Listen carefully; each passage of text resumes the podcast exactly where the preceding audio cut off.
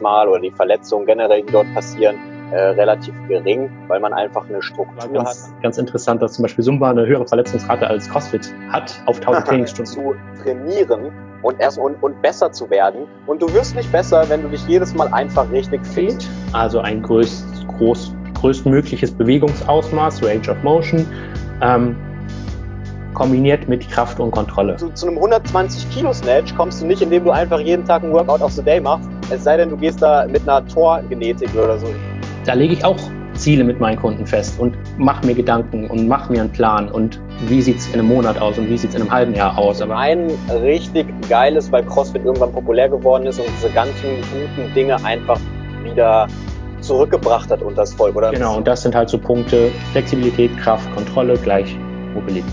Ganz kurz zusammen. Übrigens, ja, ja, Luis, Coach Luis spricht sich übrigens sehr schön, habe ich eben gedacht, Coach Luis. Gut an. So, äh, so ist ja dein Instagram-Name. Ähm, jetzt haben wir uns äh, zum, endlich zum Podcast hier getroffen. Vielleicht einmal kurz als kleines äh, Intro für die Leute, ja, die dich jetzt äh, noch nicht kennen. Kannst du einmal kurz ja, berichten oder beschreiben, ähm, was du so gemacht hast in deiner Vergangenheit und wie du jetzt zu Coach Luis geworden bist. Und, äh, ja, sehr, sehr gerne. Also zuerst mal vielen, vielen Dank. Ähm, zugegebenermaßen mein erstes äh, Podcast-Interview hier, ähm, aber finde das Ganze sehr, sehr spannend und wollte es immer mal machen. Und ähm, sehr dankbar jetzt die Chance dafür bekommen äh, zu haben. Ja, mein Name ist äh, Luis und ich bin seit oh, jetzt knapp seit acht, sieben, acht Jahren jetzt in der Fitnessbranche tätig. Bin jetzt in den letzten zwei Semester meines Masters Gesundheitsmanagement und Sporttherapie und ähm, ja, habe schon viel gemacht äh, in der kurzen Zeit von Personal Training, von Studioarbeit, von Mikrostudio, von ähm, BGM bis, ja, bis Seminardozententätigkeiten ähm, in der CrossFit-Box gearbeitet. Ja, also das ist so ganz grob mal umschrieben. Ähm, ja, meine Expertise und freue mich jetzt wirklich sehr, sehr, ähm, mit dir über die verschiedensten Themen zu reden. Ähm, Mikrostudio genau. finde ich übrigens auch ein sehr interessantes Thema. Da war ich neulich auf einem Kongress, Grow hieß der. Grow war hier, ist hier, hat hier tatsächlich auch in Mainz stattgefunden. Da ging es auch um die, ja, die Mikrostudio-Entwicklung. Das ist ja auch momentan so ein, so ein Trend, so eine Richtung, wo es so hingeht, ne? Ja, mega, mega krass. Also die lassen sich ja natürlich auch noch unterscheiden in, in EMS oder PT-Lounges oder ja. es gibt ja auch Mikrostudios, so, die in so Richtung Functional Training gehen. Ähm, ja, also da gibt es natürlich auch qualitativ wie inhaltlich sehr große Unterschiede. Genau, qualitative Unterschiede. Ähm, auch bei, ja, ich sag mal, bei den CrossFit-Boxen, auch in der hast du ja gearbeitet. Und das ist ja auch so ein Thema, wo wir heute ein bisschen drüber quatschen wollten, über die Entwicklung von CrossFit. Darüber hast du ja übrigens auch deine äh, jetzt mal überlegen, Bachelorarbeit war es, ne? Genau, Bachelor. Deine, deine Bachelorarbeit hast du über, über äh, die Entwicklung von, von CrossFit. Was war genau das Thema? Ähm, genau, Entwicklung von Trendsportarten und dann halt beleuchtet äh, Thema CrossFit, äh, geguckt, wie sich das so die nächsten ähm, Jahre entwickelt oder entwickeln wird. Ähm, ist, wie schon gesagt, ist schon ein paar Jährchen her jetzt. Ähm, aber ja, den Markt habe ich natürlich auch beobachtet so die letzten Jahre und ähm, bin von CrossFit so ein bisschen weggekommen, ehrlich gesagt, aber ähm, ja, aber würde sagen, ich habe das noch relativ gut im Blick, wie so die Entwicklung ist und ähm, ja, wie so das, das Verhältnis halt zur Gesundheits- und restlichen Fitnessbranche, nenne ich es mal. Ähm, genau, wie die CrossFit-Boxen da stehen. Ja, ja, und gerade, also, ja, du bist jetzt natürlich ein guter Gesprächspartner, weil du hast zum einen in der, in der, in der CrossFit-Box gearbeitet, hast also CrossFit, ähm, ja, ich sage, CrossFit-Athleten äh, trainiert oder Leute, die halt ambitioniert CrossFit betreiben, muss ja nicht immer wettkampfmäßig sein, kann ja auch quasi zur, zur ja, als, als Freizeitsport äh, gemacht werden. Ähm, hast zum einen äh, also die Erfahrung in der Box und äh, hast auch das Ganze ein bisschen, ja, theoretisch, wie gesagt, beleuchtet äh, im Zuge deiner Bachelorarbeit. Das finde ich ganz spannend. Deswegen können wir da natürlich auch ein bisschen äh, drauf eingehen gleich. Und vor allen Dingen auch, äh, ich sag mal, immer wenn man über CrossFit redet, ist ja auch dieser gesundheitliche Aspekt äh, so, ein, so, ein, so ein Thema. Also man hat ja, man hört ja einfach häufig, ey, äh, da gibt es so viele Verletzungen, ähm, bla bla bla. Und so meiner Erfahrung nach kommt es natürlich auch immer ganz auf die Box an. Ne? Also es gibt, wie in jeder Branche, es gibt irgendwo gute Boxen und es gibt schlechte äh, Boxen oder es gibt, äh, ähm, ja, ich sag mal, ähm, die Leute, die die Boxen ja. äh, führen, haben entweder ja, wissen, was sie da tun und haben irgendwo einen Plan und halten dementsprechend auch die, die äh, Overuse, Injuries nenne ich es jetzt mal, oder die Verletzungen generell, die dort passieren, äh, relativ gering, weil man einfach eine Struktur hat, man hat ein System in dem ganzen, ähm, in der ganzen Box, in dem ganzen Bums da drinne und ja, manche bei manchen ist es eben nicht so, nicht so ganz so der Fall und dann äh, dementsprechend gehen dann auch die Verletzungsraten etwas hoch. Ja, definitiv. Da, da stimme ich dir auf jeden Fall zu, ähm, dass es da große Qualitätsunterschiede gibt.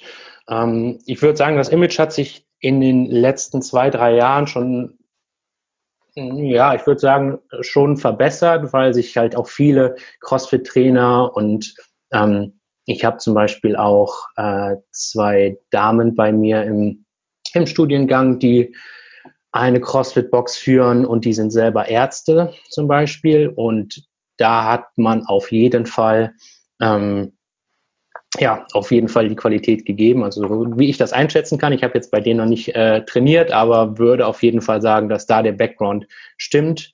Ähm, und ich glaube, wenn man sich so, oder ich habe schon mit vielen CrossFit-Trainern darüber gesprochen, okay, Level 1, Level 2, wie ist da die Qualität? Und ich glaube, wenn man ähm, ehrlich zu sich selber ist und als CrossFit-Trainer sagt, okay, ich habe jetzt die drei Tage oder zwei Tage CrossFit Level 1 gemacht, ähm, würde ich mich selber nicht auf eine Fläche ste stellen wollen und Leute trainieren wollen, ähm, ja, mit keiner anderen Vor Vorkenntnis, Vor Vorbildung, nenne ich es mal, ja. Ja, äh, ja, genau, du hast die beiden, die beiden, äh, wie nennt man so, Trainerscheine, die beiden CrossFit äh, Ausbildungen. Ja, ich habe ich hab Level 1 gemacht. Ähm, ja, also müsste jetzt auch mal wieder rezertifiziert werden. Ähm, also fünf Jahre schon, schon knapp her. Ähm, genau. Und nebenbei halt neben dem Bachelor halt noch mehrere Lizenzen gemacht im Bereich Mobility. Ähm, ja, also wirklich von Massage bis Athletiktraining war eigentlich alles dabei. Ähm, genau, und somit, wie gesagt, wie du schon gerade erwähnt hast, also große, große Unterschiede ähm, in den Trainern, in den ähm, beziehungsweise in den Inhabern der Boxen zu sehen. Wie, war, wie waren das bei euch in der Box eigentlich? Hattet ihr jetzt, also sagen wir mal, da kommt der wer rein, der noch nie CrossFit gemacht hat, hattet ihr dann irgendwo so ein System, wie ihr naja, den an das ganze, an den ganzen Sport äh, ranführt? Wie ist das, also wie war denn das bei euch so strukturiert, sage ich mal?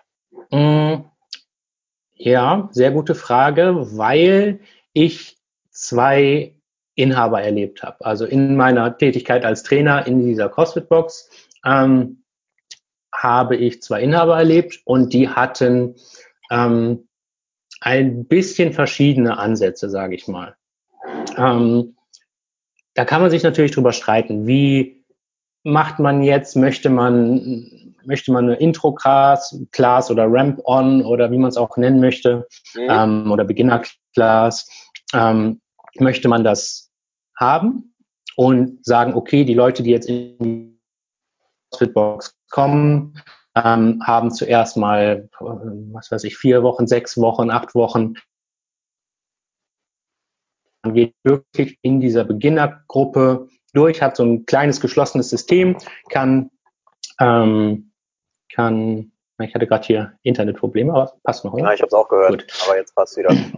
Okay, ähm, wie gesagt, geschlossenes System. Man hat so eine kleine Beginnergruppe, kann das Leistungslevel beobachten, gucken, wie die sich entwickeln und hat vielleicht sogar noch eine kleinere Gruppe, also vielleicht so sechs bis acht Leute oder vielleicht sogar noch weniger ähm, und geht mit denen wirklich alle CrossFit-spezifischen Bewegungen durch.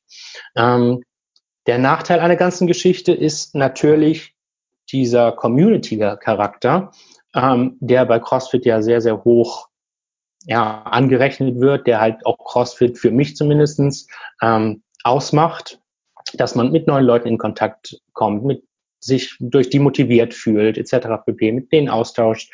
Ähm, der geht so ein bisschen dadurch verloren. Heißt, man hat zuerst mal diese Introphase, man hat diese sechs Wochen, dann bildet sich meistens sogar aus dieser Beginner-Class so ein kleines Grüppchen, die sich halt dann kennen, ähm, die halt in die CrossFit-Box so mit reingekommen sind und ähm, das könnte unter Umständen halt ein Nachteil sein. Deswegen, da muss man halt immer gucken, ja, wie macht man es jetzt oder ab wann ähm, möchte man persönlich ähm, die Leute dann in die normalen Classes integrieren und wie spezifisch trennt man die einzelnen Classes. Also das ist vielleicht auch noch so ein Punkt, über den wir gleich äh, sprechen können. Ja. Also ich finde, äh, das ist natürlich auch ein Abwägen. Ne? Also ich finde so eine Art Beginner-Class natürlich sehr sinnvoll, weil wenn wir über CrossFit reden, dann reden wir darüber, dass man ja irgendwo fast äh, Hörst du mich eigentlich? Ist die Internetverbindung? Ja, okay? ja alles gut, ja? alles gut. Ja. Nämlich gerade Internetverbindung ist instabil. Naja, also wenn wir von, äh, von, von CrossFit sprechen, dann sprechen wir darüber, dass man ja so, so ziemlich alles können muss. Also wir haben sehr technisch anspruchsvolle Übungen da drin. Äh, wir haben die Olympic, so, äh, passt, steigen wir einfach wieder ein, wo wir waren. Gell? Ja. Sehr gut. So, technische Probleme endlich behoben hier. So, also, äh, gerade ein paar technische Probleme gehabt, aber wir steigen wieder da ein, wo wir aufgehört haben, und zwar da, dass ich gesagt habe, wenn man über CrossFit spricht, spricht man so ziemlich über ja alle möglichen Arten von von Übungsformen, vom olympischen Gewichtheben über ähm, ja turnerische Aspekte wie wie Handstand Walks und Ring Muscle Ups und äh, äh, dann, dann ihr ganzes Bodyweights Training, viel, diese ganzen Big und Compound Lifts. Also letztendlich ist es einfach eine unglaublich vielfältige Sportart. Ähm, was zum einen richtig geil ist, weil CrossFit irgendwann populär geworden ist und diese ganzen guten Dinge einfach wieder zurückgebracht hat unter das Volk oder ein bisschen, ein bisschen wieder, äh, ich sag mal, man wurde wieder sensibilisiert, viele wurden sensibilisiert dafür, dass es einfach unglaublich ja, geile Übungen sind, äh, mit, den, mit den Ringen zu trainieren. Die olympischen Lifts sind unglaublich äh, beneficial. Also es hat viel Gutes einfach so zurückgebracht wieder. Oder, oder wieder in die Öffentlichkeit, in den Fokus wieder gerückt. Das finde ich erstmal richtig geil. Ähm, dann andererseits macht es das natürlich auch super schwer, ähm, sich zum Beispiel ja äh, auf, auf, auf die CrossFit Games oder so vorzubereiten oder auch generell einfach in allen Bereichen zu werden. Deswegen finde ich, sollte man vor allen Dingen darauf achten, ähm, wenn man jetzt einen Beginner hat, dass der erstmal eine, eine Basis schafft. Eine Basis schafft, erstmal sein, sein also so ein Fundament schafft. Also dass er äh, sich eben nicht verletzt und nicht direkt damit anfängt, äh, Snatches und Clean Works äh, zu machen, wenn das in einem Workout of Day äh, ich sag mal, ähm, ja, der Fall ist, also wenn, wenn das im Workout of Day angesehen ist, sondern dass der erstmal damit anfängt, dann vielleicht den Squat, den Front Squat und den Deadlift erstmal technisch sauber und äh, gut äh, ausführen zu können. So, also das heißt, Basics first, sag ich mal so, ne?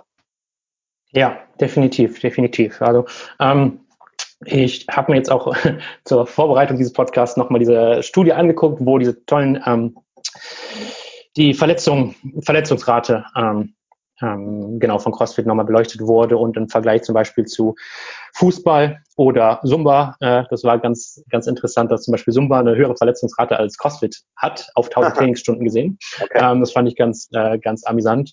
Klar muss man das auch so ein bisschen kritisch be beäugen, ähm, aber äh, wie du schon sagtest, also CrossFit hat, egal was man jetzt ähm, dafür, ja, oder darüber halten möchte, ähm, auf jeden Fall viel, viel Bewegung wieder in die Gesellschaft gebracht.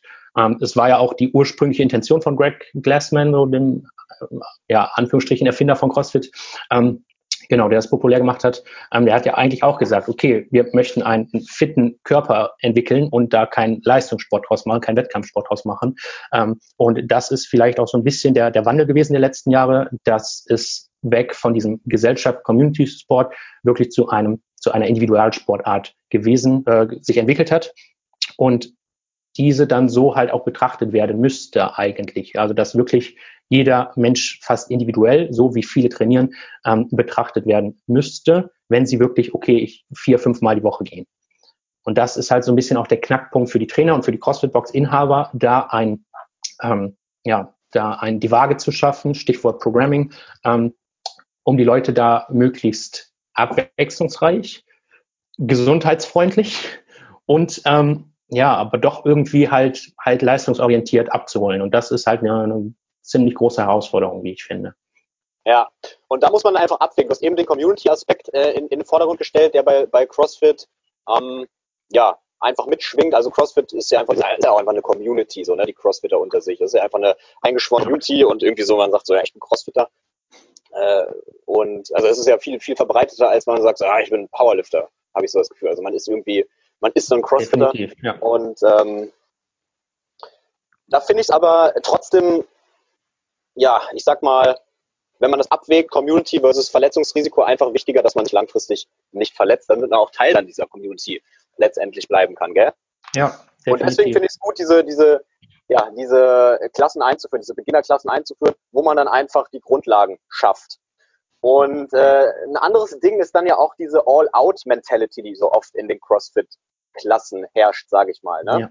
Und da finde ich immer, das ist halt schwierig, weil ich finde, du gehst ja ins Gym, um erstmal zu trainieren und erst und, und besser zu werden. Und du wirst nicht besser, wenn du dich jedes Mal einfach richtig fixst. So, du willst einfach nicht jedes Mal tot sein. Das ist einfach langfristig gesehen überhaupt nicht sinnvoll. Und wenn wir uns jetzt mal wirklich diese guten CrossFit-Athleten angucken, die auch in, in, in den Games oder so sind, ja, dann ist es einfach so, und ich glaube, das müssen, muss man auch Anfängern oder auch Fortgeschrittenen immer wieder klar machen, dass die, dass die auch einem gewissen Plan folgen und nicht einfach immer jeden Tag so diese Workouts of the Day machen. Das gehört natürlich irgendwie dazu zum CrossFit und das ist ja auch dann Teil der, der Games und darauf, ähm, darauf trainiert man ja auch hin.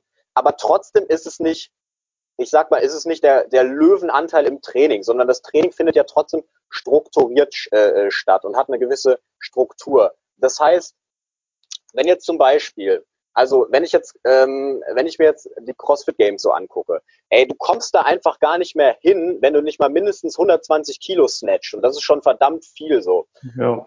Mindestens. Ja, ja genau, mindestens so. Ja. Und, und, und so, zu einem 120 Kilo Snatch kommst du nicht, indem du einfach jeden Tag ein Workout of the Day machst, es sei denn, du gehst da mit einer Torgenetik oder so in, in die, in die äh, CrossFit-Anlage rein und fängst gleich direkt, wenn du, keine Ahnung, das erste Mal eine Handschuh anpackst mit einem 100 Kilo Snatch an, dann ist es ja was anderes. Aber das ist, das trifft natürlich nur für, keine Ahnung, 5% so von uns zu. Die anderen, die, die Normalsterblichen, die müssen eine Struktur einhalten und die müssen äh, sinnvoll ihr, ihr Training gestalten. So um einfach ja. Maximalkraft aufzubauen. Äh, und ja, ich sage immer, wir haben ja den deutschen, den, den super deutschen Sportwissenschaftler, ähm, Professor Dr. Dr. Schmidt-Bleicher, und der sagt immer, äh, der hat den schönen Satz geformt, die Maximalkraft ist die Mutter aller Kraftfähigkeiten. Darauf baut nun mal alles auf. Also stellen wir uns jetzt mal vor, wir haben jetzt so im CrossFit eine typische mh, hm, so, so eine Deadlift-Ladder oder sowas. Ne? Also sagen wir mal, du, du, du musst ja äh, Nee, oder ein anderes, anderes Beispiel. Du musst irgendwie 20 Repetition Deadlifts machen, so. 20, 20 Deadlifts. Und wenn dein, dein 1RM jetzt bei äh, 100 Kilo ist und du musst diese 20 Repetitions durchführen mit, äh, sagen wir mal 70 Kilo, dann arbeitest mhm. du von 70 Prozent von deinem 1RM. Und wenn du voll 70 Prozent von deinem 1RM arbeitest und 20 Wiederholungen machen musst, dann ist das ganz schön hart. Dann wirst du ziemlich lange dafür brauchen. Wenn du jetzt aber einen schönen, wenn du jetzt dein, wenn dein 1RM jetzt aber bei 200 Kilo ist, also das heißt, dass du quasi doppelt so stark bist, also deine Maximalkraft wesentlich höher ist, äh, dann werden dir diese, 70, diese 20 Wiederholungen, 70 Kilo nicht mehr so schwer fallen. Das heißt, deine Maximalkraft hat auch einen Einfluss auf deine Kraftausdauer beispielsweise. Und um Maximalkraft zu erhöhen und zu trainieren, ist einfach ein strukturierter Ansatz am sinnvollsten und effektivsten. Ja, ob du jetzt, ob du jetzt eine Blockperiodisation dann wählst oder eine äh, DOP, also eine Daily Undulating Periodization, am Ende erstmal egal, Hauptsache du hast eine Struktur da drin. So, und das ja. finde ich sehr wichtig, äh, sich das klar zu machen, dass auch CrossFit-Training, auch wenn es so vielfältig ist, einfach strukturiert sein muss. Ja, also ich, ja, wo soll ich, wo soll ich anfangen? Ähm, du hast gerade so das schöne Thema Sportwissenschaften ähm, Hörst du äh, angesprochen. noch mal ganz kurz einhaken? Äh, ja, okay, ja. Okay. Also ein bisschen, bisschen Rauschen mal zwischendurch, aber ich glaube, das ist, ist okay. Ähm, genau, Sportwissenschaften ähm, ist mir gerade so in den Kopf gekommen, weil also einfach ganz normal super oder Prinzip der Superkompensation, wenn man sich das einfach nochmal anguckt, klar ist das auch so ein bisschen, sollte man sich das kritisch betrachten, aber wenn man darauf zurückgeht, also wirklich auf sportwissenschaftliche Grundlagen ähm, und bis hin zum Personal Training, was ich ja auch sehr, sehr viel mache, ähm, oder was so mein, mein Daily Business eigentlich ist, ähm, da lege ich auch Ziele mit meinen Kunden fest und mache mir Gedanken und mache mir einen Plan und wie sieht's in einem Monat aus und wie sieht's in einem halben Jahr aus. Aber das fehlt halt bei ganz, ganz vielen Leuten. Klar möchte man das nicht zu verkomplizierten, äh, verkomplizieren ähm, und die Leute damit abschrecken, okay, wir haben jetzt den Plan, wir möchten auf die Prozentzahl achten und dann äh, da darfst du nur so und so viel Gas geben. Ähm, aber wie du gerade schon sagtest, diese All-Out-Mentalität, die ist auf jeden Fall sehr, sehr präsent. Ähm, und ja, also da kann ich dich auch nur noch, äh, nur noch mal bestätigen. Die Profis trainieren auch nicht so. Gerade wenn sie drei, vier, fünf Mal am Tag trainieren oder ein Workout of the Day machen oder ein Workout machen, ähm, dann teilen die das auch ein. Und so wie man es zum Beispiel, also das sehe ich zum Beispiel in vielen CrossFit-Boxen, ähm, die haben in ihrem Kraftteil, ähm, weiß ich nicht, wie du sagtest, Deadlift oder Backsquat, drei mal fünf oder fünf mal fünf mit 70 Prozent, mit 80 Prozent. Ähm, und Peri, äh, Perui, jetzt habe ich, ähm, machen Darmprogramming, beziehungsweise eine Periodisation. Genau, ich hab's, hab's jetzt gerade. Ähm, und ähm, schmeißen dieses ganze Prinzip oder diesen ganzen Gedanken dann beim Workout wieder über Bord. Also, dass sie sagen, okay, wir machen jetzt den Backsquat, achten da schön auf unsere Gewichte, ähm, aber jetzt die nächsten 20 Minuten könnt ihr wieder all out gehen und euch in Anführungsstrichen kaputt machen. Und das ist so ein bisschen, ähm, bisschen so das Problem, was ich sehe. Warum nicht auch da mal sagen, okay, ähm, ja, ist jetzt natürlich wieder die Frage ähm, der Umsetzbarkeit, aber wenn man jetzt zum Beispiel mit, mit Pulswerten arbeiten möchte oder einfach mit, mit festgelegten Pausen im Workout. Deswegen so ein M-Rap-Prinzip, also as many reps as possible, ist oft sehr, sehr schwierig bei Anfängern, wie ich finde. Ja. Ähm, ja. EMOM sagt dir was, so every ja. minute on the minute. Mhm. Da fahre ich oder da bin ich und fahre auch noch immer sehr, sehr gut damit ähm, und trainiere da auch selber oft mit. Ja. Ähm, da hat man halt wirklich festgelegte Pausen, festgelegte Belastungszeiten. Also das finde ich so fast so die, den besten Schnittpunkt zwischen CrossFit und normaler ja, normaler Trainingsplanung, nenne ich es jetzt einfach mal. Ähm, ja, wo man halt wirklich auch weiß, okay, du hast deine Pausen, du hast deine Belastungszeiten, du kannst dich erholen, ähm, du überforderst dich nicht, aber forderst dich. Ähm, genau, und diese Prinzipien dahinter, das ist das, was ich eigentlich immer rüberbringen möchte. Ähm, wie man halt auch so schön sagt, man möchte ja den Leuten Prinzipien beibringen und nicht sagen, wie es geht, sondern einfach, dass sie selber auch ein Gefühl dafür entwickeln, okay, wann brauche ich eine Pause, wann sollte ich vielleicht mir eine Pause nehmen, auch wenn ich vielleicht noch kann. Ähm, und dieses Selbst, diese Selbsteinschätzung, dieses Pacing, ähm, was ja oft im, im CrossFit genannt wird, ähm, das habe ich immer, zumindest in meiner aktiven Trainer- und Trainings-CrossFit-Zeit, ähm, immer fast als Prio Nummer eins gesehen, sich selber einschätzen zu können, wann kann ich mich wie belasten, ähm, wann kann ich in welchen Gang schalten ähm, innerhalb eines Workouts, um mich langfristig gut zu fühlen, gesund zu fühlen, aber trotzdem halt am Ende des Workouts sagen zu können, okay, ich habe in Anführungsstrichen alles gegeben, ähm, aber dieses alles kann natürlich auch nur 70, 80 Prozent sein, wenn ich dann weiß, okay, ich habe morgen und übermorgen noch ein Workout.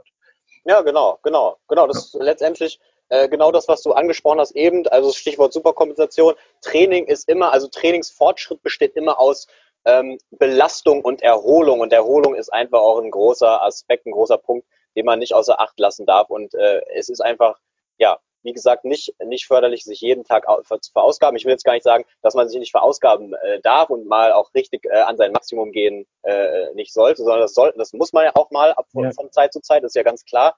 Aber zum Beispiel, ich habe neulich gerade erst noch so ein Interview von so einem ja sehr äh, ähm, bekannten CrossFit-Coach auch gehört aus Amerika. Ist ein Franzose, der hat auch äh, einige Athleten äh, bei den Spielen betreut. der heißt, ähm, äh, der, boah, der hat so einen französischen Namen, ich komme gleich drauf, äh, mhm. sag's du nochmal. Der hat auf jeden Fall äh, gesagt, so sein Großteil vom, vom Training, das er durchführt mit seinen CrossFit-Athleten, liegt es gibt ja diese RPE-Scale, ne? also diese Rate of Perceived Exertion heißt es, glaube ich. Ja. Also sein subjektives Empfinden Belastungs von Ausbelastung. Belastungsempfinden, ja. Genau, dein subjektives Belastungsempfinden, da hast du eine Skala von 1 bis 10. 10 ist, du kotzt und 1 ist quasi nichts äh, von der, vom Gefühl her, von der Belastung. Und er sagt einfach, ey, das, den, den größten Teil von meinem Training mache ich so in einem Bereich von 7, 8. 7, 8 von 10. So. Ja. Und natürlich gibt es auch mal eine 10 von 10 so, so Tage, aber es ist einfach nicht der, ist nicht der größte Teil. Das macht halt keinen Sinn, dass es der größte Teil, dass es den größten Teil ausmacht. So. Genau. Ja. Da ja, muss man einfach, äh, denke ich, das einfach sich bewusst machen. So. Und ja, ich glaube, ist auch, glaube ich, einfach ein Appell an die, an die, an die Boxbesitzer, so dass die äh, da dann auch drauf achten. Und die sind ja letztendlich, also du machst ja, du baust ja auch eine Reputation auf, wenn du deine Athleten gesund hältst langfristig und dass die und die besser werden, so wie es halt einfach auch in jedem Gym irgendwie ist. Du willst gesund bleiben und du willst besser werden. Du kannst auch nur besser werden, wenn du gesund bist. So. Und darauf musst du einfach achten. Und dann, da, da kann man dann auch ansetzen bei diesen äh, Movements, bei diesen typischen CrossFit-Movements, wie zum Beispiel dem, dem Kipping-Pull-Up, sage ich jetzt mal zum Beispiel. Ne? Also ja. Meiner, meiner Philosophie nach sollst du erst anfangen mit Kipping-Pull-Ups, wenn du, wenn du wieder dieses Fundament gelegt hast, wenn du eine ausreichende ähm, Beweglichkeit im Schultergelenk hast, also vor allen Dingen hier diese Schulterbeugung, dass du da, dass du da ähm, ja ausreichend äh, äh, Mobilität aufgebaut hast, dass du ausreichend Muskulatur aufgebaut hast. Ich sage immer, es gibt, im, es gibt erstmal für, für mich keine schlechten Übungen. Manche sagen immer, pauschalisieren immer so direkt, ey, das ist eine schlechte Übung, das ist eine gute Übung. So, ich sage immer, es gibt keine schlechten und guten Übungen. Es gibt eine Übung, für die du bereit bist oder eben nicht bereit bist. Und wenn du noch nicht bereit dafür bist, einen Kipping Pull-Up jetzt zum Beispiel auszuführen, fällt mir jetzt gerade so als, als typische CrossFit-Übung ein, ja. ja, dann lass es erstmal sein und, und bild erstmal so die Basics. Basics first und dann kommt dieser ganze fancy Stuff, sage ich mal. Ja. Ja, definitiv. Das hat sich bei mir in den letzten Jahren dieser ja, dieses Denken auch sehr, sehr gewandelt. Ähm, du hast jetzt viele Begriffe genannt, auf die ich äh, gerne eingehen würde. Also zum einen ja, Mobility, ähm, zum anderen ähm, äh, Pull-ups. Also wie viel Pull-ups soll ich, bevor ähm, bevor die Kippings äh, kommen, ja, soll ich äh, machen oder machen können. Ähm, da gibt es natürlich auch keine festgelegte Regel oder sowas, aber die Frage ist vielleicht, die ich einfach so im Raum stehen lassen möchte, ist es vielleicht nur die Kraft, aber du hat, meintest ja zum Beispiel gerade auch, okay, ich sollte auch die Beweglichkeit haben dafür, was vielleicht auch viele nicht haben, weil viele sagen, okay, ich sollte fünf Pull-ups, fünf strikte, saubere Pull-ups können, um mit den Kippings anzufangen. Aber wie du gerade schon gesagt hattest, okay, wenn die Mobilität nicht passt, ähm, was viele auch zum Beispiel mit Flexibilität verwechseln wieder, ähm, dann bringt die ganze Kraft auch nichts. Ähm, und da möchte ich dann gerne wieder den Kreis schließen, wie du schon sagtest, okay, ähm, es gibt keine schlechten und guten Übungen. Klar wird das, all, alles, was gekippt wird, wird irgendwie von CrossFit Außenstehenden zuerst mal belächelt und gesagt, ja, unsauber. Mhm. Und ähm, ja, du hast. Aber du schon, hast, aber es ist ja letztendlich auch einfach eine Technik, um mehr Pull-ups hinzukriegen. So richtig, genau. Das ja, ist, einfach, es. Nicht mehr und nicht weniger. Ja. ja, es ist genau wie im Powerlifting, im Bankdrücken, da die, die, die archen ja auch extrem, im, wenn die im Meeting sind, so, dann sagen ja. auch manche, das ist ja kein Bankdrücken mehr, aber es ist ja einfach nur, damit der Weg zur Brust quasi kürzer wird, äh, wird und du ja mehr drücken kannst. Und so ist es ja auch bei den Kipping-Pull-Ups. Du machst es letztendlich, um, um dann einfach mehr Pull-Ups auch äh, hinzukriegen. Und dann ist es wieder äh, erstmal auch eine technische Ausführung und aber trotzdem, je mehr je mehr Pull-ups, je mehr saubere Strict-Pull-ups du irgendwie kannst, desto mehr Kipping-Pull-ups wirst du dann ja auch äh, hinkriegen. Ja, definitiv, definitiv. Und ähm, genau, wenn man sich jetzt zum Beispiel so ein bisschen von der ich nenne jetzt einfach, ja, von der Philosophie von, von Ido Portal zum Beispiel, sagt er wahrscheinlich auch was, oder? Genau. Ähm, ja, ähm, richtig, genau. Also, ja, ich auch. Und ähm, der, der hat ja auch viel, viel Einfluss auf mein Denken gehabt. Ähm, gibt es natürlich auch noch andere, die, die in die Richtung gehen. Ähm, und wenn man das halt so ein bisschen verbindet, also dieses strikte Sportwissenschaftliche, dann diese Movement-Philosophie, dann vielleicht noch so ein bisschen was Therapeutisches in Anführungsstrichen rein, also Sporttherapeutisches oder Physiotherapeutisches ähm, und ähm, da halt irgendwie so, so ein Kreis schließt. Also das sehe ich so immer so als, als Traum der Fitness- und Gesundheitsindustrie, äh, dass diese Sachen, diese Themen irgendwie vielleicht mal zusammenkommen, ähm, um ja, also ich, ist jetzt auch wieder so ein Trendbegriff, aber so ein holistisches Trainingssystem ähm, entwickeln zu können, was halt wirklich Spaß macht, Gesundheit bringt, ähm, langfristig durchführbar äh, ist, Stichwort äh, ja, Adherenz halt an ein Trainingssystem. Ähm, ja, also das wäre so ein Traum. Ja, ja, ja, also generalistisch, ähm, klar, ist generell, ist generell eine, also ich finde es auch eine generell eine gute Sache, generalistisch zu denken und, und holistisch zu denken. Vor allen Dingen, da werden wir dann jetzt wieder beim, beim IDO-Portal sagen, spezial, ähm, durch diese Spezialisierung kommen ja, kommen ja auch häufig einfach Überlastungserscheinungen. Also ja. wenn du die ganze Zeit, also die ganze Zeit wirfst oder die, also ne, als, als keine Ahnung, Baseballer oder, oder Schwerwerfer, dann hast du einfach, dann gehst du weg von diesem gesundheitlichen Gedanken. Also sobald es in den Leistungssport geht, dann willst du dich natürlich auch spezialisieren. Also ich meine, im Leistungssport äh, spezialisierst du dich. Aber und, und damit kommt dann einfach, dann gehst du weg vom Gesundheitssport. Das ist nun mal einfach so. Ne? Leistungssport ist kein Gesundheitssport. Und wenn du, äh, wenn du einfach nur auf, auf Gesundheit aus bist äh, und, und irgendwo, ja, ich sag mal, ein bisschen Kraft aufzubauen und deine Bewegung zu verbessern, dann kannst du alles so ein bisschen generalistisch machen. Dann hast du erstmal viel weniger äh, Gefahr für Überlastungserscheinungen oder so, ich sag mal, Overuse Injuries und diese ganzen äh, Repetitive Motions, so die immer wieder den gleichen Bewegungsablauf ähm, ja, äh, ausführen, da ist ja einfach die Gefahr groß, dass du dann dich überlastest. Und das hast du eben nicht, wenn du so generalistisch äh, trainierst. Das ist dann eine gute, gute Sache für Gesundheit.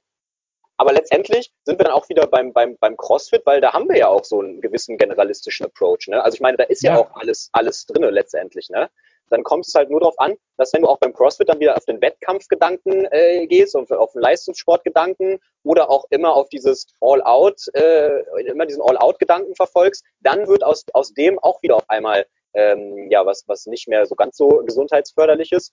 Und wenn du eben einfach nicht diese Grundlage erstmal schaffst, ähm, deinen Körper erstmal ja auftrainierst und quasi dahin bringst, dass er eben einfach ja olympisch, olympische Lift sicher ausführen kann, äh, ähm, die ganzen turnerischen Bewegungen sicher ausführen kann. Ne?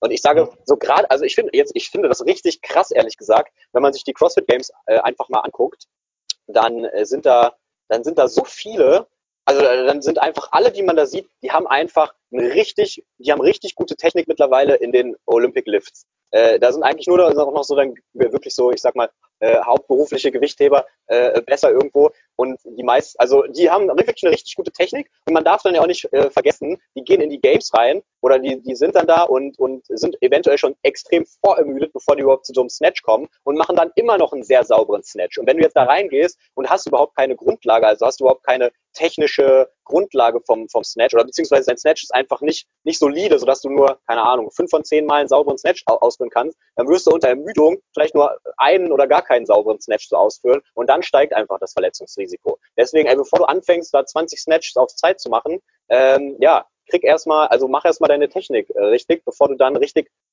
lospowerst, so sage ich mal. So, das ist meine Philosophie. Ja, da kann ich auch wieder nur, nur zustimmen. Also mich würde wirklich mal interessieren, ich glaube, das wurde noch nicht ähm, untersucht, irgendwie eine, eine Studie, wie die Verletzungshäufigkeit bei CrossFit Games Athleten ist. Müsste ich eigentlich mal auf die, auf die Suche gehen, ob sich, äh, ob sich da was äh, finden lässt. Ähm, aber du hast schon, schon wieder ein sehr gutes Thema angesprochen, ähm, diese, diese Trennung innerhalb ähm, von CrossFit Boxen beziehungsweise von einem, ja, äh, CrossFit Programming, also dass man trennt, okay, in Gewichtheben, in gymnastische Übungen, in vielleicht in Kettlebells, in normale Workouts, vielleicht noch in Ausdauer und sowas. Da sehe ich zum Beispiel aber auch wieder so ein bisschen das Problem, was ich jetzt aus meiner Erfahrung ähm, wiedergeben kann, ähm, dass man umso mehr man trennt, ähm, was natürlich logisch ist und sinnvoll ist, ähm, umso mehr wählen die Leute aus.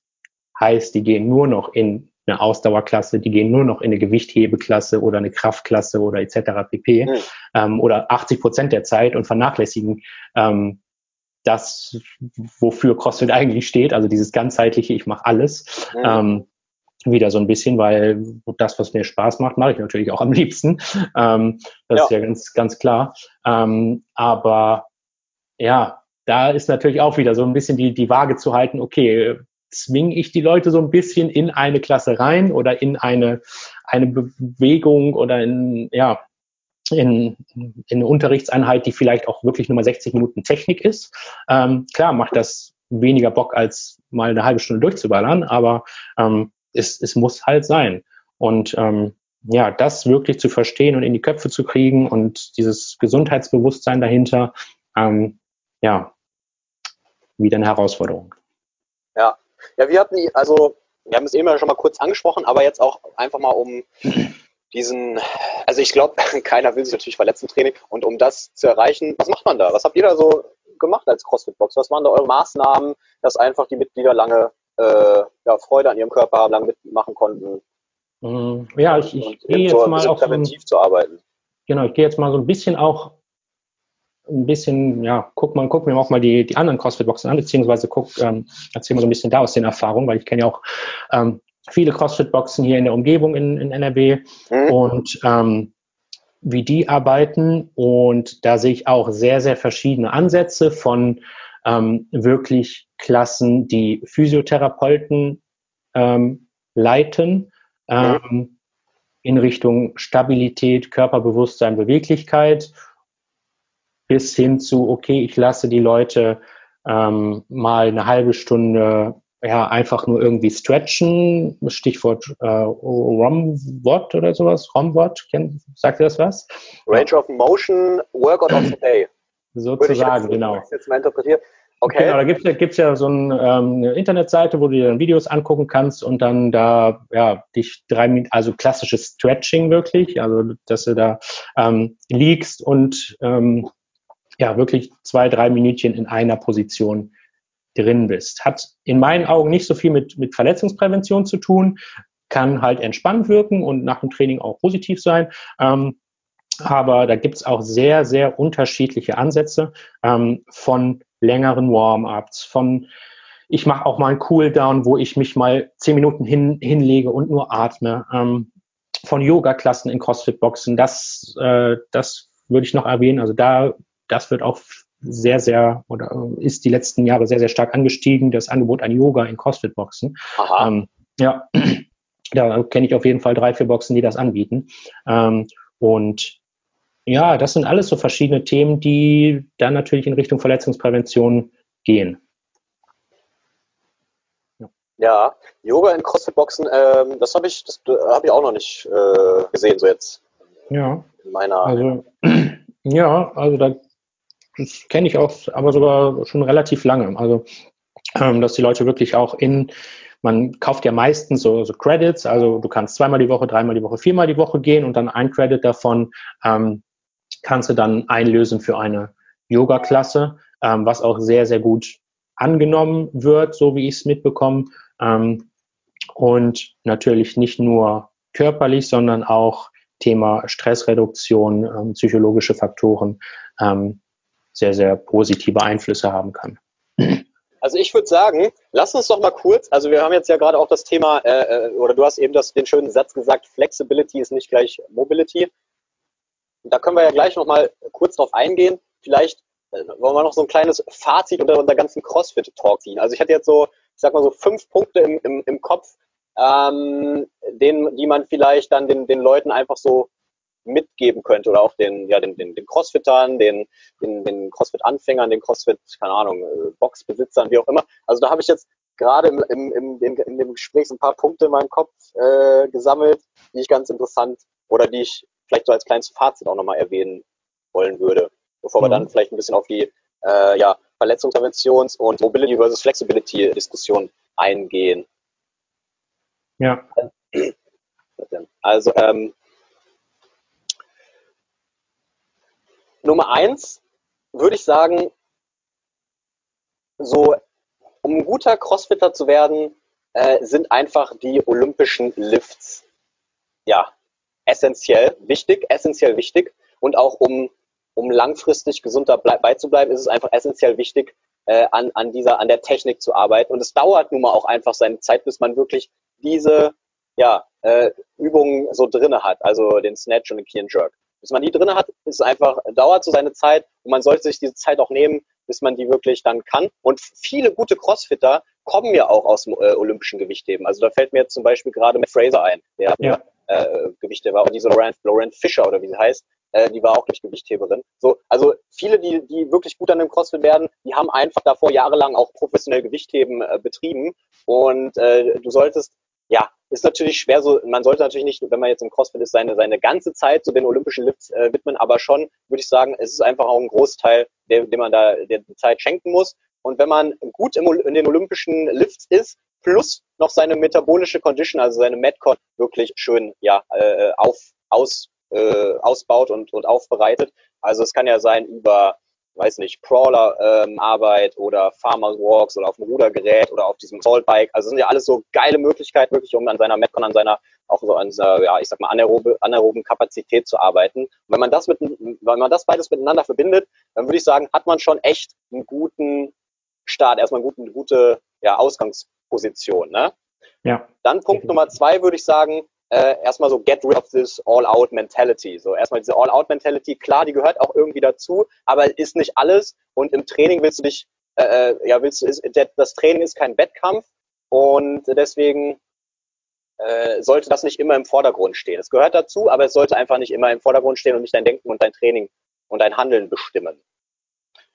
Äh, Nummer drei, was ich sagen würde, ey, hab einen Plan im Kopf oder, oder am besten noch aufgeschrieben und mach nicht einfach äh, einfach immer, weiß nicht, ich kenne welche, die holen sich einfach immer das, das Workout of the Day irgendwo aus dem Internet und machen das dann und ballern und ja, äh, und das ist so deren, deren CrossFit-Training und ich denke mir, also es, du würdest langfristig viel weiterkommen, wenn du, äh, wenn du wirklich dein Training ein bisschen strukturiert strukturierst, wenn du an deiner Maximalkraft arbeitest, du hast Tage, an denen du Maximalkraft äh, ja, arbeitest, du hast keine Ahnung, Tage, an denen du in deiner Technik arbeitest, an deiner Mobilität, was auch immer. Also es gehört viel dazu und das muss man irgendwie in einen Plan kriegen und irgendwie strukturiert bekommen. Und das sollte man auf jeden Fall machen, äh, bevor man einfach andauernd äh, ja alles macht, ohne irgendwie einen gewissen Plan dahinter zu haben. Genau, und vielleicht noch ergänzend dazu, nicht nur ein Plan, sondern auch ein Ziel.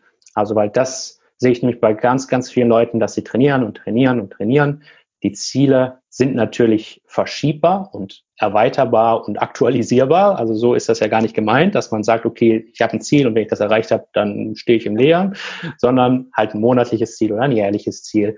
Genau. Ähm, genau. Das sehe ich auch sehr, sehr, sehr, sehr oft, dass die Leute einfach kein Ziel haben, wohin sie gehen wollen. Ja, ja, Ziele, also unglaublich wichtig, auch im CrossFit sind Ziele einfach ja essentiell. Das war, glaube ich, Punkt Nummer drei. Dann hätte ich noch Punkt Nummer vier. Und äh, genau, Punkt Nummer vier wollte ich sagen, Basics first. Also baue die Grundlage auf, bevor du ja, den ganzen fancy Stuff machst, wofür der, wozu dein Körper dann eventuell noch nicht bereit ist. Schaffe solide Grundlage und baue dann darauf auf, damit du langfristig verletzungsfrei bleibst. Und mein letzter Punkt, den ich vielleicht noch sagen würde, der ist aber einfach, der bezieht sich auch mehr so auf die, ich sag mal, äh, ja, äh, CrossFit ähm, Wettkämpfe dann tatsächlich. Also, aber das ist auch generell allgemeine Periodisierung. Also je weiter du vom Wettkampf weg bist, ähm, desto mehr Zeit solltest du für dieses, für diese General Physical Preparedness, also für diese GPP-Arbeit äh, nutzen und, und ähm, ja, einplanen. Und je, je näher du dann zum Wettkampf, zu den Wettkämpfen kommst, desto mehr solltest du dann vielleicht auch in, ja, also spezifischer dann tatsächlich äh, ja. arbeiten. Wobei ja. spezifisch im CrossFit schwer ist, aber naja, also verstehst meinen Gedanken. Ja, definitiv. Also klar, Spezialisierung, vielleicht weiß man sogar auch, also im Hinblick auf, auf CrossFit-Events, vielleicht weiß man ja sogar vorher, okay, ich habe ein Workout in im Sand oder ein Wasser-Workout, ein Schwimm-Workout und sowas, weil da gab es ja auch ein paar CrossFit-Games-Momente, wo die Leute dann nicht wussten, oh, ich, wir gehen laufen, wir gehen schwimmen ähm, und haben sich da gar nicht 0,0 ja. drauf äh, vorbereitet ähm, und sind dann alle richtig verkackt, obwohl die mit zu den fittesten Leuten auf dieser Welt gehören. Ähm, ja. Stimmt, ja. Schwimmen und sowas war ja auch letztens immer dabei. Ja, ja, ja da muss man, also ist ja, also, da habe ich jetzt gar, gar nicht mehr so dran gedacht, aber ja, das ist ja auch noch was, was, wo man dann äh, richtig quasi abkacken könnte, weil man es nicht vorher gemacht hat. Ja. Ja. Ja, Hast du noch abschließend äh, zum, zum Thema so CrossFit oder sowas, so ein paar Gedanken, die du noch mitteilen möchtest? Ähm, nee, eigentlich hast du in diesen fünf Punkten schon äh, gut alles zusammengepackt. Vielleicht noch, ähm, ja, es soll jetzt gar keine Werbung sein, aber die Punkte, die du gerade genannt hast, ähm, sind von, ich sag mal, dem Otto Normal Crossfitter oder Trainierenden, jetzt auch von Crossfit ein bisschen äh, mal, mal weg, äh, weggeschaut, ähm, kaum eigenständig am Anfang zu bewältigen. Ja. Des, deswegen ein Coach, eine Box, ein Personal Trainer, irgendjemand, der sich damit auskennt, ja. Fragen engagieren, ähm, der auch Erfahrung hat mit Trainingspläne schreiben, ähm, weil sonst, klar kann man sich das alles nachlesen oder irgendwo nachgucken, aber es wird nie in der gleichen Qualität sein wie jemand, der es gelernt hat. Ja, das ähm, stimmt. Genau, das vielleicht noch als, als kleine Ergänzung dazu. Ja, also vielleicht dann genau als letzter Punkt, wähle deine Box weise. Richtig, genau. Auch mal vergleichen, nach rechts und links gucken, auch wenn man vielleicht mal fünf Minuten länger fahren müsste. Ähm, dann ja, mal auch so ein bisschen vielleicht die Mitglieder fragen, wie, wie das Training aussieht. Ähm, vielleicht kennen die ja schon jemanden, der sich verletzt hat oder nicht verletzt hat oder wie einfach die, ja, der Support vom Trainer ist. Ähm, genau, das vielleicht so als Abschluss. Ja. So, ja, dann lass mal die Kurve äh, zum Thema, was wollten wir jetzt quatschen? Äh, Mobility. Mobility. Ah ja, genau, wir wollten noch ein bisschen über Mobility so reden. Was ja auch letztendlich so Art, naja, ähm, ja, was man ja auch als Art präventives Training betrachten ja, könnte oder kann und sollte und, und äh, ja, du hast am Anfang schon vielleicht als Einstieg gesagt, so Flexibility ist nicht gleich Mobility. Hm. Willst, du, willst du das einmal kurz erläutern, was du da meintest? Ähm, ja, also wenn man es zu Deutsch übersetzt, Mobility könnte man jetzt frei übersetzen mit Mobilität, ähm, fände ich aber auch wieder so ein bisschen, hm, bisschen vage. Für mich ist halt Mobility und für die, die es ähm, oder von denen ich es auch gelernt habe sozusagen, ähm, ist Mobility Flexibilität, also ein größt, groß, größtmögliches Bewegungsausmaß, Range of Motion, ähm, kombiniert mit Kraft und Kontrolle. Das heißt, du hast ja. auch in diesem Bewegungsausmaß ja. Kraft und du kannst das auch kontrollieren. Ich habe schon, klar sieht man auch immer oft sehr, sehr extreme ähm, in diesen drei Punkten, also Flexibilität, Kraft und Kontrolle, dass man einen mega starken Athleten hat, der vielleicht auch eine gute Kontrolle über seinen Körper hat und alles gut ansteuern kann, aber ja, noch nicht mal vielleicht mit seinen, habe ich auch schon erlebt, mit seinen Fingerspitzen an die Knie kommt, so, also in geradem Rücken Deadlift-Form sozusagen, ähm, ohne dass da irgendwie eine Lordose in die Wirbelsäule kommt. Ähm, dann natürlich die anderen, Ex wie bitte? Kyphose meinst äh, Genau, ja, ja, genau. Ähm, und dann natürlich die, die andere, anderen Extreme, also dass man zum Beispiel gerade bei den, bei den Damen oft sehr, sehr flexible, ähm, flexible Leute dabei hat, die sehr, sehr beweglich sind, aber da natürlich auch so ein bisschen die Stabilität in den Gelenken fehlt und im, im ganzen Körper und die Ansprache der einzelnen Gelenke. Ähm, da das Bindegewebe dann einfach, ja, natürlich weicher ist oder nicht so äh, kräftig genau. wie bei den Männern. Genau. Ähm, genau, und das sind halt so Punkte, Flexibilität, Kraft, Kontrolle gleich Mobilität ganz kurz zusammengefasst. ja, das liegt übrigens auch an, den, an dem Hormonhaushalt bei Frauen. Also Frauen haben ja höhere Östrogenspiegel zum Beispiel und dadurch wird das Bindegewebe auch so ein bisschen lockerer. Ja. Und je, je, näher es dann zum Beispiel auch zu einer Geburt bei einer Frau kommt, desto höher wird ja dieser Hormonspiegel ja. und desto weicher wird es dann, dass das Kind dann rausflutschen kann. Ja. äh, ja, genau, da muss ich, genau, da wollte, dann, dann gehe ich mal direkt auf zwei Punkte ein. Äh, deine Definition von Mobility fand ich gut. Die ist auch ungefähr so, also da muss ich auch mal äh, an der Stelle tatsächlich ein bisschen ähm, Werbung machen für alle, die, die sich da näher mit beschäftigen wollen. Da gibt es hier in Deutschland den Patrick Meinert heißt der und der hat das äh, auch das unter anderem das große Mobility Handbook oder Handbuch geschrieben, ähm, was, was ich auch hier zu Hause rumliege. Das ist ein sehr geiles Buch, wo auch diese ganzen Unterschiede zwischen Mobility, Flexibility beschrieben sind, wie man da am besten hinkommt, was das Ganze auch mit dem Gehirn dann quasi noch zu tun hat. Also das große Mobility-Handbuch von Patrick Meinert, richtig gute Literatur äh, an dieser Stelle. Und, und da kommt ja, kommt ja jetzt auch noch ein neues von Patrick und ich habe ja, ja, auch ähm, bei ihm halt ja eigentlich fast den größten Teil meiner Mobility Ausbildung in Anführungsstrichen, also die komplette Mobility Master Reihe bei ihm ah. gemacht. Ah, ähm, nice. Ja, und ja, ähm, ja kann ich auch nur ich, ich glaube, weiterempfehlen. Diesem, also. Ja, ja, weil ich glaube, in diesem Mobility-Handbuch ist auch ungefähr so die gleiche Definition von äh, Mobilität, wie du sie gerade ungefähr beschrieben hast. Also kann sein, so, kann so, sein. Ich habe es jetzt nicht da abgeschrieben, aber es kann definitiv. Äh, ja, so ungefähr, äh, glaube ja. ich, von der, von der Wortwahl her. Äh, ja. ja. echt gut. Und dann hattest du, das zweite, worauf wir gleich eingehen können, ist, äh, du hattest gesagt, oder beziehungsweise du hattest angesprochen, die äh, Frauen auch häufig, die eine große, ich sag mal, einen großen passiven Bewegungsradius haben, also die, die, die sehr flexibel sind, aber ähm, in dieser, in diesem großen passiven Bewegungsradius, in diesem endgradigen ähm, oder ja, in dieser endgradigen Bewegung dann, in diesen endgradigen Gelenkstellungen eventuell keine Kontrolle und keine muskuläre Sicherung oder so mehr haben.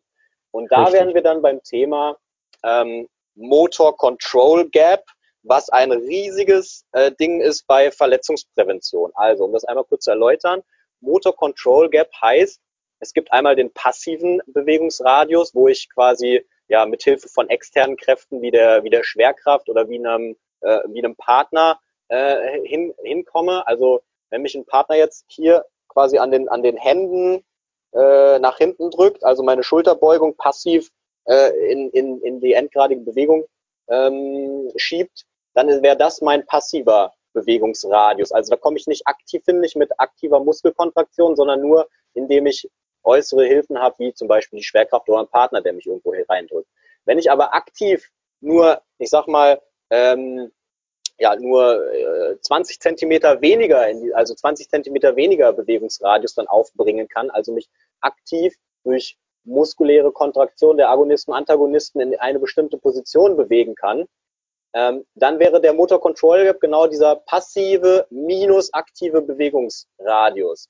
Was dazwischen liegt, zwischen passiv und aktiv, ist der Motor Control Gap. Und wenn der groß ist, wenn dieses, wenn die Diskrepanz zwischen passiv und aktiv groß ist, dann hat man auch einfach automatisch ein größeres Verletzungsrisiko. Das heißt, wir wollen Mobilität aufbauen, wir wollen aktive Gelenkkontrolle aufbauen und nicht nur passive, äh, also passive äh, Flexibilität durch zum Beispiel Stretching aufbauen, wo wir dann einfach, ja, ich sag mal, äh, ähm, die ja, bindegewebsartige Strukturen äh, ändern würden, also die ein bisschen, bisschen, bisschen dehnen, aufdehnen würden ja. und so dann den passiven Bewegungsradius erweitern. Wir wollen auch wirklich die Kontrolle dann am Ende haben. Richtig, genau. Also da gibt's ja auch so schöne Prinzipien wie Functional äh, Range Conditioning zum Beispiel, die ja auch sich das groß auf die Fahne geschrieben haben. Mhm. Ähm, halt, wie du gerade schon äh, beschrieben hast, ähm, diesen Unterschied zwischen passiver und aktiver ähm, Mobilität ähm, möglichst gering zu halten und somit halt die Verletzungsprävention und die Kontrolle in diesem Bewegungsradius zu, ähm, ja, zu verringern. Und das vielleicht auch noch in Kombination mit dem Satz, ähm, es gibt keine schlechten Übungen. Mhm. Genau, also das passt ja auch perfekt zusammen, das ergänzt sich ja perfekt. Ähm, eine Übung ist dann eigentlich ja, lässt sich jetzt auch nicht so genau verallgemeinern, aber ist dann eigentlich fast nur schlecht, wenn du diesen Bewegungsradius nicht kontrollieren und belasten kannst und keine Kraft dahin hast. Ähm, ja. Genau. Ja. Ähm, genau. Und dazu vielleicht noch ähm, als Ergänzung, ähm, was viele beim Mobility Training sich vielleicht auch vorneweg wieder auf das Thema Ziele und ähm, Plan zurückzusprechen, äh, sich vorne rein nicht stellen, ist halt die Frage, warum brauche ich diese Beweglichkeit überhaupt? Weil ich sehe ganz, ganz viele Leute auch wieder, ähm, die Mobility-Training machen, die dehnen, ähm, ja, die sich vom Partner irgendwie reinziehen lassen, wie du gerade so schön gesagt hast, ja. ähm, aber sich vorher halt nicht die Frage gestellt haben, okay, bringt mir das gerade was? Brauche ich diese Beweglichkeit überhaupt? Und woran liegt zum Beispiel überhaupt, ähm, warum ich nicht zum Beispiel tiefer ins Squat komme oder den Overhead Squat nicht halten kann oder ja, was auch immer, oder den Pull-up halt nicht sauber ausführen kann oder immer nach dem Pull-up Schmerzen habe im, im, in der Schulter oder im Schulterblatt oder in der Brustwirbelsäule oder irgendwie sowas. Ähm, genau, und das müsste man auf jeden Fall vorher erwähnen. Wenn kein praktischer Nutzen da ist, ähm, wird es nicht lange halten. Also wenn du, klar, kannst du es jetzt trainieren, trainieren, ähm, aber sobald du es im Alltag nicht benutzt, im Training nicht benutzt ähm, und längerfristig vor allen Dingen nicht benutzt, wird es auch wieder zurückgehen. Ja. Ja. Sehe ich auch so. Hast du recht. Genau. Also Stichwort äh, SAID-Prinzip oder SAID-Principle, ähm, dass der Körper sich halt auf das anpasst, ähm, was, ja, was man mit ihm macht. Ganz, ganz deutsch gesagt sozusagen. Ähm, genau, ja, dann so. Specific ja. Adaptation, wir Set Principle? Wie, wie? Ähm, specific Adaptation on oder off im Post-Demands. Ah, im Post-Demands, ja, ja. ja. das war's, ja, ja. genau. Ähm, genau, also ja, auf Deutsch halt, der Körper passt sich an das an, was du mit ihm machst. Ja. Ähm, und ja, also das vergessen auch wieder viele. Also klar kann ich, wenn ich jetzt wieder so auf meinen, meinen äh, Bereich zurückblicke, klar kann ich äh, acht Stunden am Tag sitzen und dann zwei Stunden im Fitnessstudio ähm, äh, im Fitnessstudio irgendwas machen und daran arbeiten, aber ich weiß jetzt gerade nicht mehr, wo ich es gelesen habe, aber ich habe es auf jeden Fall irgendwo gelesen, dass es eine Studie gab, dass ich glaube, sechs Stunden war so die Grenze, dass über sechs Stunden am Tag sitzende Position, dass man diese sech, sechs Stunden, egal wie viel man am Tag trainieren würde, nicht mehr wegtrainieren kann. Mhm.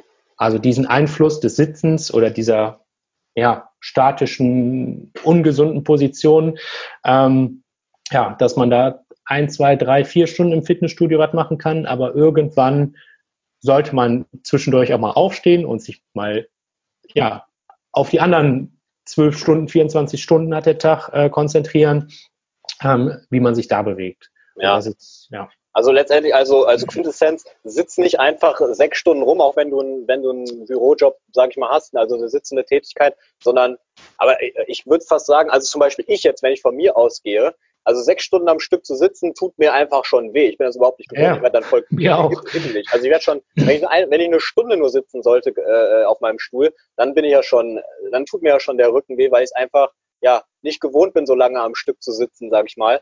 Ähm, und das ist für meinen Körper einfach Haltungsstress.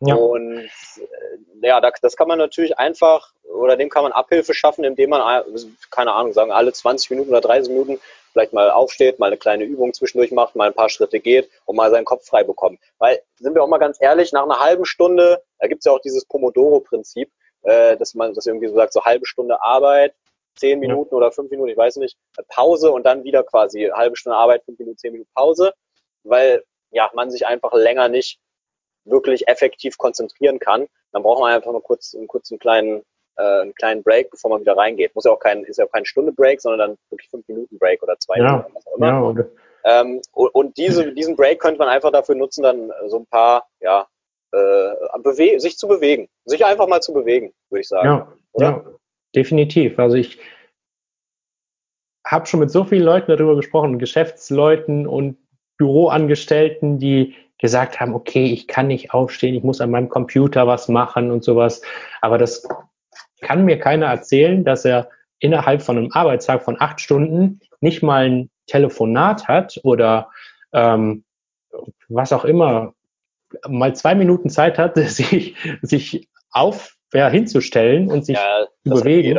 Ähm, also das, äh, das ja, sind einfach Ausreden. An, an, Zeit, an Zeit nehmen wenn ja. er, wenn er, wenn er, wenn er wirklich, äh, wenn was an deinem, wenn dir was an deinem Körper liegt und du den Körper langfristig Gesundheit willst, dann gönn dir diese scheiß zwei oder fünf Minuten äh, ja. nach einer halben Stunde, nach einer Dreiviertelstunde, was auch immer dann für dich passt, nach 20 Minuten, wie auch immer, und und beweg dich mal kurz. Also ich meine, das ist ja auch kein großes Ding, so ne?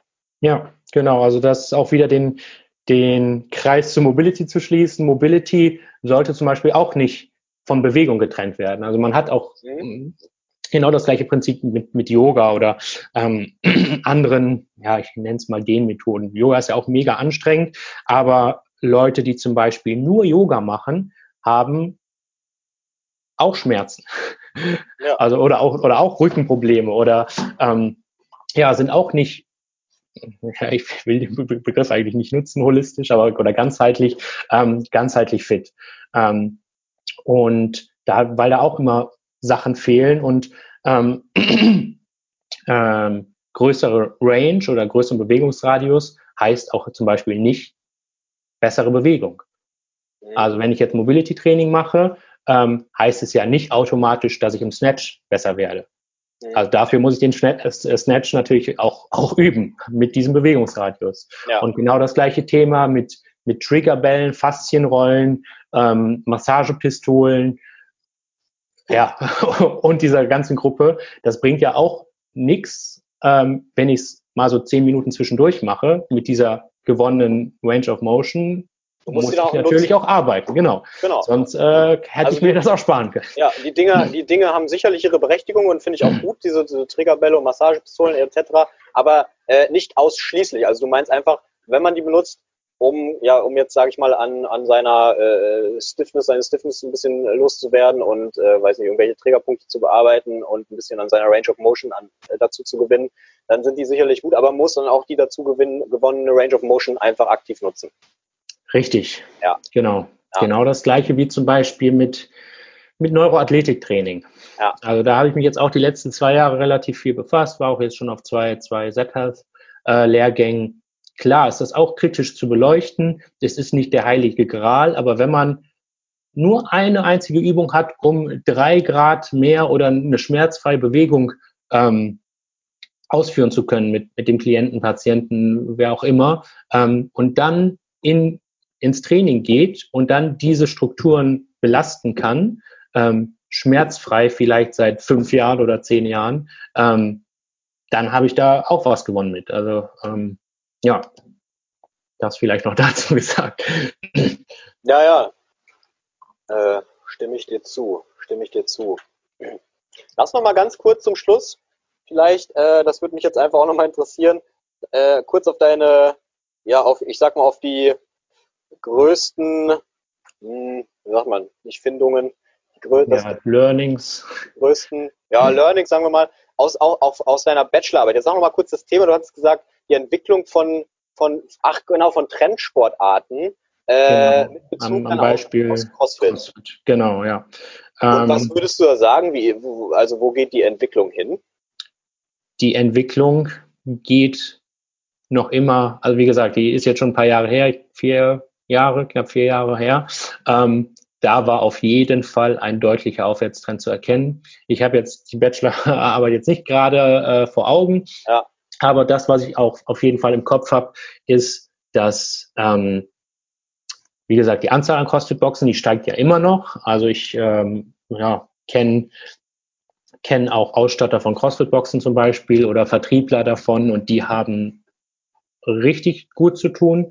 Ähm, dann, dass wenn man es jetzt auf den ganzen Fitnessbereich ähm, nochmal gucken möchte oder übertragen möchte, dass zum Beispiel der, der preisliche Unterschied, mm, also zwischen Discount und Hochpreisangebot, da CrossFit ja relativ teuer ist, wenn man es vergleicht, ja, hat ja. natürlich auch seine Gründe. Ähm, Was aber ist schon, der Grund? Warum ist, also ich, mir, mir hat mir jetzt neulich auch einer gesagt, äh, wir haben hier auch ein CrossFit, ja nicht nur eine, aber wir haben ja auch eine Cross, eine bekannte CrossFit-Anlage in Mainz. Und da wurde mir auch gesagt, die sind ganz schön teuer im Verhältnis jetzt zu anderen äh, Fitnessstudios, sage ich jetzt mal. Auch, auch zu etwas teureren Fitnessstudios sind die immer noch teurer. Und das mhm. hat mich, äh, ich dachte so, oh krass, so teuer. Also fand ich schon ja, also ich, heftig. ich glaube, das teuerste, was ich mal irgendwo gesehen habe, waren mal CrossFit-Boxen in New York oder sowas. Die haben, ich glaube, bis zu 200, 250 Dollar im Monat ähm, für, für All-In-Mitgliedschaften. Ähm, ich sag mal, hier in Deutschland geht so ab, boah, ich glaube, so ab 60, 70 Euro würde ich jetzt mal sagen, los. Ähm, der Hauptgrund oder die Gründe sind natürlich einmal, dass du ein Kleingruppentraining hast.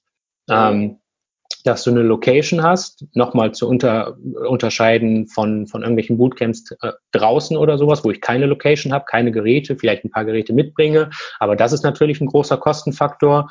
Ähm, dann die Trainer und ähm, ja, vielleicht auch so ein bisschen geschuldet der, ähm, der CrossFit-Gebühr. Ich glaube, im Moment sind es 3000 Dollar, ähm, die man einfach nur bezahlen muss, um sich CrossFit nennen zu dürfen oder mit dem Namen CrossFit. Äh, 3000 Dollar pro?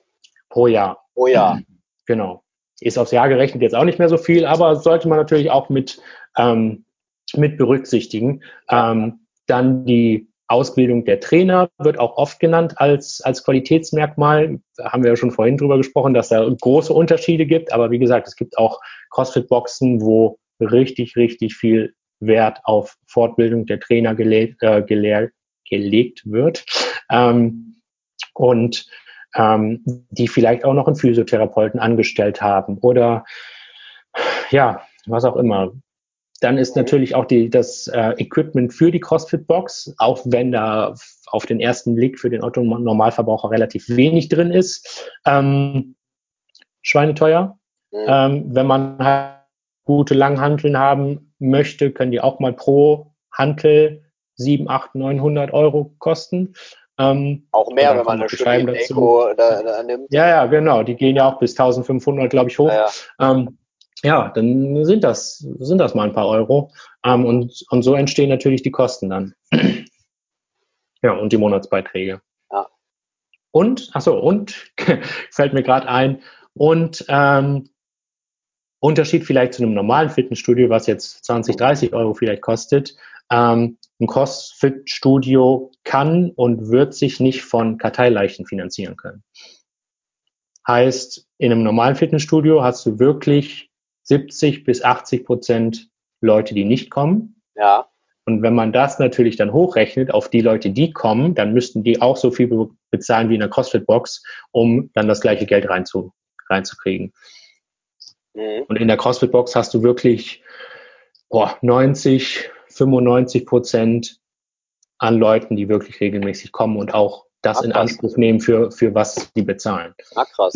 Das habe ich bisher nur in einem ja. Gym erlebt. Ähm, jetzt, es war kein CrossFit-Gym, aber das, das ist äh, Intelligent Strength. Also das, das Gym in Wien. Ja. Äh, äh, richtig ja, geil. War ich auch schon. Ja. Äh, richtig geil. Und die haben da zum Beispiel auch, die haben auch so eine Art, also die haben auch so eine Art Community da irgendwie entwickelt und so, ja. so, so like-minded people einfach um sich rum. Und da rennen nicht viele, viele, ja, so, so nicht so viele Ottos in diesem äh, Gym rum, sondern da sind wirklich äh, Leute, die das ernst nehmen, das Training und, und, und, und weiterkommen wollen und, und man lernt voneinander und irgendwie, also es ist einfach ein, eine geile Atmosphäre da drin, was halt in vielen Fitnessstudios, in vielen Ketten nie der Fall sein wird und nicht der Fall ist.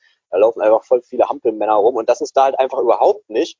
Äh, und die haben auch, glaube ich, so, ja, ich weiß nicht, ob die 90, 95 Prozent ähm, keine Karteileichen haben, also die da regelmäßig ankommen, aber der hat letztendlich, der Andi hat mir auch gesagt, ja, wir haben hier halt einfach nicht viele, die ja, angemeldet sind oder nicht kommen, sondern die Mitglieder, die kommen. Und das ist halt ja. überhaupt nicht typisch, wenn man das mit anderen Fitnessstudio-Ketten so vergleicht.